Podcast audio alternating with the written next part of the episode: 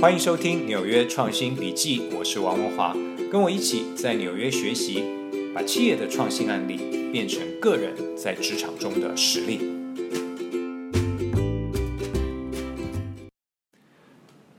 Hello，各位纽约创新笔记的朋友，大家好，我是王文华。今天这一集我们要进入课程的第二部分喽。在第一部分，我们谈到了怎么样增加自己的实力。到了第二部分呢，我们就来聊聊怎么样改善与他人的关系吧。我定的题目是从纽约餐厅的共享餐桌聊聊与陌生人建立关系的十个技巧。好，一样从热门话题聊起。不过这一集的热门话题算是我个人的生活点滴啊。呃，我每天吃完早饭之后，喜欢到家附近的一家餐厅，叫 La Pain Quotidien。去喝杯咖啡。那这个餐厅的名字是法文，翻成中文就是每天的面包。为什么餐厅要取法文名字呢？因为它是一九九零年在比利时开的一家咖啡厅，专门卖法式的面包啦、甜点啦、咖啡。它在纽约有很多家分店。那它的特色呢，就是每一家分店的中间啊，一定有一张木材做成的。共享餐桌，共同分享的共享啊，呃，为什么要共享餐桌呢？因为创办人的理念就是鼓励陌生的客人能够坐在这个餐桌上，互相的认识。还有一句话也讲得很妙，他说：“我们这些餐桌啊，都是有经过特别设计的，它一定够长，所以让很多人能够坐在一起。同时呢，它也一定够窄，这样陌生人聊天的时候才能听到彼此的声音。”好，所以显然这家餐厅是鼓励陌生人之间的对话。那我其实算是个受益者，因为我也在里面，在餐桌上面认识了一些新朋友。所以我也想用今天这一集来鼓励大家，在职场上，在人生中多去认识一些陌生人。好了，但是不能够空洞的鼓励了，所以我跟大家分享一些跟陌生人接触的技巧吧。第一个技巧，我在笔记本中写下的是观察。对方的肢体语言，如果没有收到正面的讯号，就下次再说。有时候停止认识陌生人，跟开始认识陌生人一样重要。什么叫肢体语言？大家都知道，首先去观察他的表情，哈，他是很和蔼的微笑，还是有一点被吓到不自在？同时观察对方的眼神，他是很专注，还是开始犹疑了呢？再来去听听对方的声音。好，你有没有打电话给别人？对方接起电话就说：“不好意思，我在开会。”这个时候你就知道时机不对了。好，同时你也去观察对方的动作。如果他跟你讲话的时候有一些细碎的小动作，包括不断的看表，你就知道事情不妙。当我们接受到这些负面的信号的时候，就让我们到此为止。下次也许还有机会。可是，如果我们忽略这些肢体语言，甚至看到这些讯号之后还继续滔滔不绝地讲的话，那就没有下一次了。所以我鼓励大家接触陌生人，不过也承认很多时候陌生人不会给我们正面的讯号，那个时候就是我们鸣金收兵的时候。好，这是第一点，注意肢体语言。那第二点技巧，我写下的是不要先去求人帮忙。而是先为对方创造价值。那这一点，我想用戏骨一对好友的故事作为例子啊。两位主角，第一位是美国一个新闻媒体叫 Dig D I G G 的创办人 Kevin Rose，另外一位是美国电子支付公司 Square 的创办人叫 Jack Dorsey。啊，Dorsey 同时也是 Twitter 的 CEO。呃，他们本来不认识，那、当 Jack Dorsey 为他的 Square 公司募款的时候呢，Kevin Rose 很有兴趣，他对于 Square 这家公司的前景非常看好，所以就去找 Jack Dorsey，希望他也能够投资。可是当时 Jack Dorsey 不认识他，就跟他讲说：“哎呀，不好意思，这个投资名额已经满了，就把他回绝了。”那大部分的人大概这时候就放弃了，可是 Kevin Rose 没有放弃。他回去之后，继续的研究 Square 这家公司，哎，然后他发现，Square 的网站上怎么没有一段影片教大家怎么样使用他们的服务呢？没有。好，于是呢，他就自掏腰包，自己去找人制作了一个这样的影片，而且把这个影片送给 Jack Dorsey 作为一份礼物。哇，从来没有人主动的帮 Jack Dorsey 这么样大的一个忙啊，所以他非常感动，收下了这个影片，顺便说：“哎呀，其实现在还有一个投资名额，你有没有兴趣啊？”于是这样就开启了两个人的友谊哦。所以我想借这个故事跟大家分享，没错，我们通常找陌生人是希望请对方帮忙，但是让我们平常就去先为对方创造价值，啊，这样当我们需要别人帮助的时候，别人也比较乐意的来帮忙我们，啊，这是第二个技巧。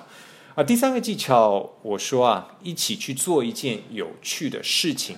而不要坐下来喝咖啡啊？为什么呢？因为陌生人有时候喝咖啡没话说，大眼瞪小眼很尴尬。因为对方如果想起跟你喝咖啡很尴尬，可能就会拒绝你。那呢，这个时候往往相约去做一件事情，往往更有效。那所以呢，国外很多机构认知到这一点，他都把自己的环境布置的是可以让。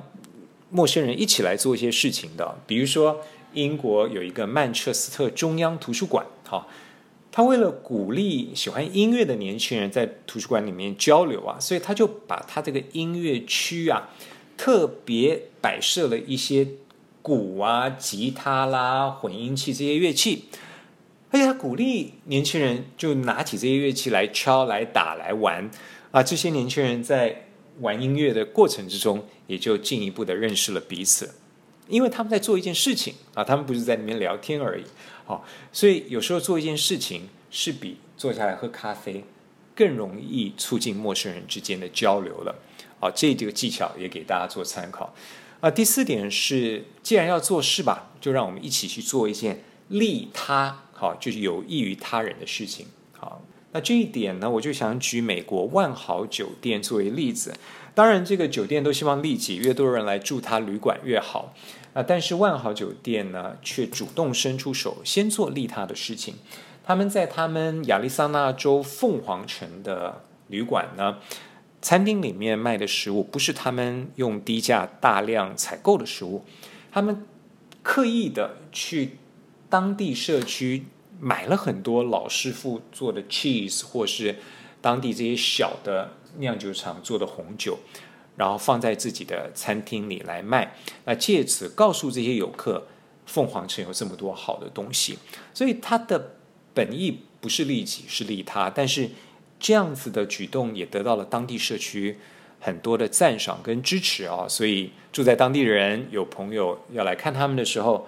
他们就推荐万豪酒店，最后反而让万豪酒店达到了利己的效果。所以当我们跟陌生人一起做一件利他的事情的时候，有时候往往可以连接我们彼此之间的感情，让我们彼此之间接下来要谈的话题能够更为顺畅。好，这是第四点了。接下来第五点，我在笔记本中写下的是去争取一些媒体的曝光，提高自己的可信度。啊，这。点，我想用一位前特斯拉工程师的故事来作为例子啊。呃，Susan Lee，这是一位韩国裔的美国人，他本来在特斯拉工作，因为年轻嘛，所以有时候周末跟朋友去喝酒，那第二天呢，哦，宿醉不醒，很痛苦。那有韩国的朋友呢，就建议他喝一款韩国的解酒药啊。哎，他喝了之后，我觉得效果很好啊，于是他就起了念头，想要在美国推广这款解酒药。那怎么推广呢？他就突发奇想，想说：哎，不然我来发起一个解酒的实验啊！我希望很多陌生人能够一起到我家里，然后试试看我的这款解酒药对他们有没有效。所以他就写了一篇文章，在网络上召集。各位，如果你看到这篇文章，你敢去他家吗？你敢去喝他这款解酒药吗？当然不敢哦，因为他是陌生人，他没有任何的可信度。那这位 Susan Lee 呢，了解到这一点之后呢，他就把自己的解酒实验写成一篇文章，然后呢，这篇文章呢，后来就登在了 Product Hunt 产品猎奇这个网站上。那因为上了媒体了，突然之间它的可信度就增加了，于是就有很多人愿意来参加他这个解酒实验了哈。所以这也是告诉大家，如果你并不是名人的话，找机会得到一些媒体的曝光，对于你结交陌生人是有所帮助的。好，那接下来第六点小小的技巧，就是跟陌生人接触的时候，第一句话不要讲别的，第一句话就说。不好意思，我可不可以耽误您三分钟？好，关键是三分钟。其实大部分人都是和善的，愿意去帮助别人。有时候我们不想要跟陌生人讲话的原因是，你不知道他会讲多久，你待会还有别的事，你真的蛮怕他没完没了的啊。所以如果你一开始就能够说，我只耽误您三分钟，那对方的戒心就会大幅的降低，也许就会愿意跟你聊一聊。好，不过如果你真的这样得到了跟陌生人讲话的机会的话，要知所进退啊！讲好三分钟就三分钟，哈，不要三分钟变成三十分钟啊！那这样的话也没有下一次了。好，第七点，我说啊，呼朋引伴有时候可以降低对方的戒心，哈。一对一有时候真的是蛮尴尬的，哈，特别根本不认识，所以这个时候呢。如果能够找一些共同认识的人一起来加入，哎，这个气氛就会比较融洽了。比如说，呃，如果你想要邀请林志玲 喝咖啡，那你是谁啊？你他不认识你，不太可能跟你喝咖啡。可这时候，如果你可以跟林志玲说啊，林小姐，我同时认识你另外一位朋友，我们三个人一起喝咖啡好不好？那因为你们中间有了这个共同的朋友。林小姐也许就会比较愿意去考虑了哦，所以呼朋引伴也是一个很有效的技巧。接下来第八点哦，相约的地方很重要哈，不要约私人的地方，要约公众的场所。那在挑选公共场所的时候，尽量选那种感觉是非常开放、灯光非常明亮的地方。啊，什么意思呢？你今天约一个铜墙铁壁的咖啡厅，对方可能就不太想去。你今天约一个那种四面都是玻璃的咖啡厅，哎，因为非常开放，所以对方会比较心安，可能就会愿意去了。好，所以慎选地方啊，有时候地方就决定了陌生人愿不愿意跟你见面。好，第九点其实很简单哦，如果我们好不容易约到了对方，特别是前辈的话。在这个对话之中，我们还是先聆听再讲话啊，特别是跟前辈，因为前辈可以给你的建议总是比你能够给他的来多嘛，所以与其你滔滔不绝，不如聆听一下对方想要说什么。当然，你找他有你自己想说的话，但是这一些留在后面没有关系，在接触的前一两次前。一两个月哈，先做一个聆听者，也许你会得到更大的收获。最后一个技巧，我想说的是，聊些实际而重要并且有意义的事情啊。当然，我们跟朋友、家人可以言不及义啊，可以哈拉，可以说些乐色话。那因为我们跟他们已经有某种交情了。但是陌生人之间，如果一直在哈拉，一直在讲乐色话。会让对方觉得这一段交流没有什么意义。好，所以说，如果你跟陌生人交流的话，必要的寒暄之后，尽快的切入主题，聊些重要的事情，聊一些有意义的事情，对方可能会觉得跟你谈话是比较有意思的。所以，如果你有幸运跟林小姐一起喝咖啡的话，与其聊聊天气，倒不如聊一聊她最近。